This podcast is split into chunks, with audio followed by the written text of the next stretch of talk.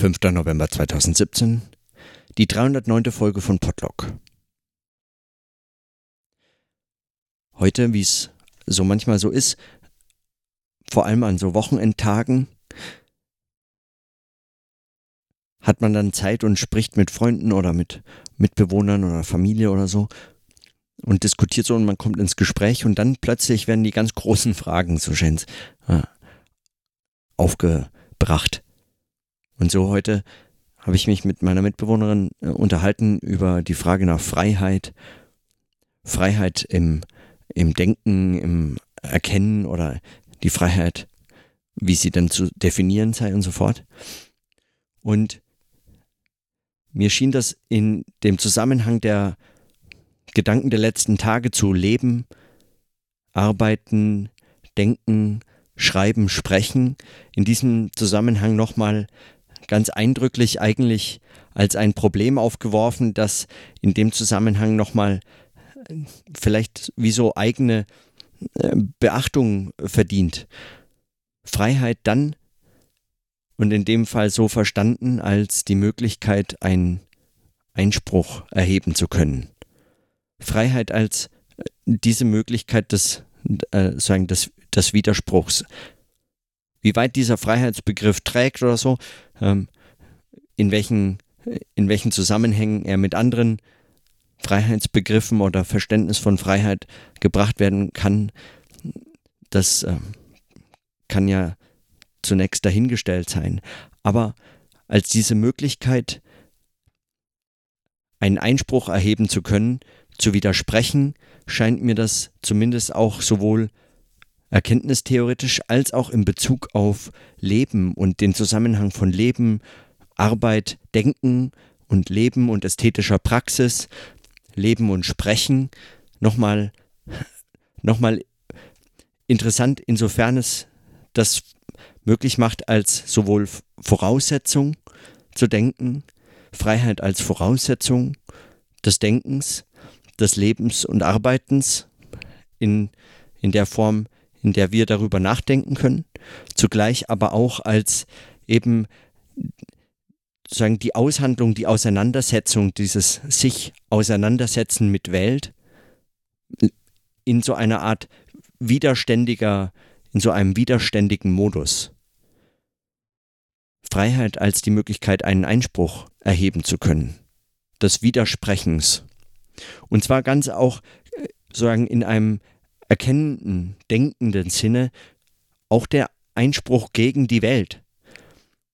als die Voraussetzung der Erkenntnismöglichkeit. Gegen das bisherige Verständnis einen Einspruch erheben zu können und gegen die Welt, wie sie sich einem so bietet, als Voraussetzung der, der Reflexion, also des, des Auseinandersetzens mit einem Gegenstand, mit e eben etwas, was mir entgegensteht oder meinem Erkennen entgegensteht. Und in diesem Einspruch, in diesem äh, in, diesem, in dieser Bewegung des, Einsp des Einsprucherhebens oder in, in diesem Widersprüchlichen drückt sich für mich zunächst auch einmal die, dieser Charakter des, eben des Sprechens als einer des äh, auch des, äh, des Verbindenden, äh, dieses eben dieses, dieses, was, was bei Arendt das Lebendige, äh, also als einen solchen Aushandlungsprozess, das Leben erst lebendig machend im Denken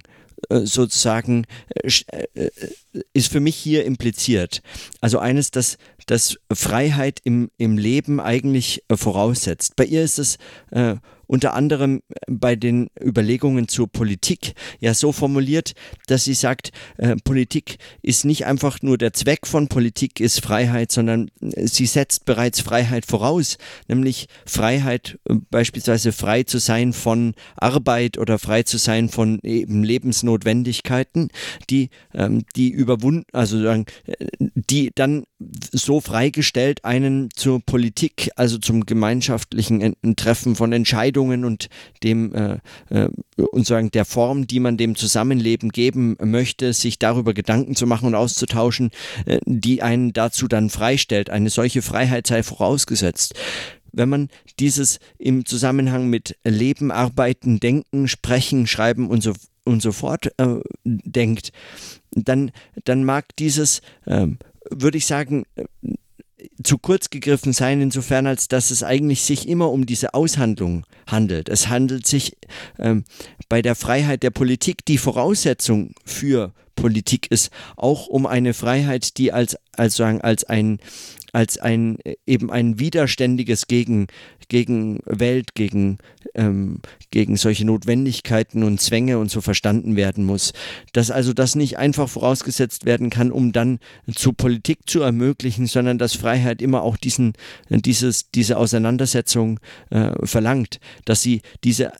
in dieser Auseinandersetzung sich überhaupt erst ausdrückt. Also wenn man das in so einem Zusammenhang nochmal versucht zu, äh, zu fassen, dann äh, denke ich, ist das mit dieser Metapher und das mehr als nur eine Metapher dann äh, des Einsprucherhebens, also der Möglichkeit, einen Einspruch zu erheben, zu formulieren, ähm, besser getroffen oder äh, gut getroffen, weil es dann äh, sagen auf diesen auf diesen diese, diesen, dieses, dieses Versuchen oder dieses ständig immer sich in dieser Auseinandersetzung selbst praktisch handelnd befindende der Sprache des Sprechens äh, bezieht weil es, weil es das ausdrückt und, und zur Sprache bringt, selbst zur Sprache bringt. Und Freiheit dann als das, was nicht nur Voraussetzung für Politik sein mag, sondern was auch und Grund, wie es äh, bei Beuys äh, so äh, prominent äh, ausgeführt wurde, in, also wie er das in so ganz vielen seiner Texte, aber auch in, seinen, äh, in, seinen, in seiner Kunst selbst äh, versucht hat zum Ausdruck zu bringen, was auch zugleich eben Voraussetzung für ein, ein Schaffen, ein, eine ästhetische Praxis eines jeden Menschen äh, sein kann. Und insofern jeder Mensch Künstler sein kann, als dass er eben in dieser Form frei ist, frei der einen Einspruch zu äh, zu, äh, zu äußern, einen Einspruch zu machen, äh, einen Einspruch zu erheben, eben zu widersprechen. Ja? Und in, in, diesen, in diesen Möglichkeiten zusammengedacht äh, mag mag ein sprechendes Denken diese Widerständigkeit auf ihre äh, praktische Konsequenz, nicht Konsequenz, sondern auf, ihr, auf ihren, ihre praktische Bedeutung, auf ihre, ähm, sagen, auf das Konstruktive, auf dieses Bewegende hin nochmal anders befragen.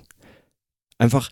weil es als ein sprechendes Denken sich genau dieser Voraussetzung nicht nur bewusst werden kann, sondern sie explizit verlangt und sich im Sprechen ausdrückt, was sie, äh, was sie voraussetzt, als sozusagen Teil dieser Auseinandersetzung.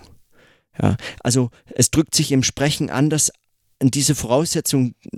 des Sprechens wie des Schreibens, auch anderer Formen des Denkens, aber diese Voraussetzung drückt sich im Sprechen nochmal anders aus. Und, und darauf käme es an, also auf diesen Ausdruck, auf diese Darstellung im, im praktischen äh, sprechenden Denken. Ja. ja. Mit dem, mit diesen paar Gedanken zu,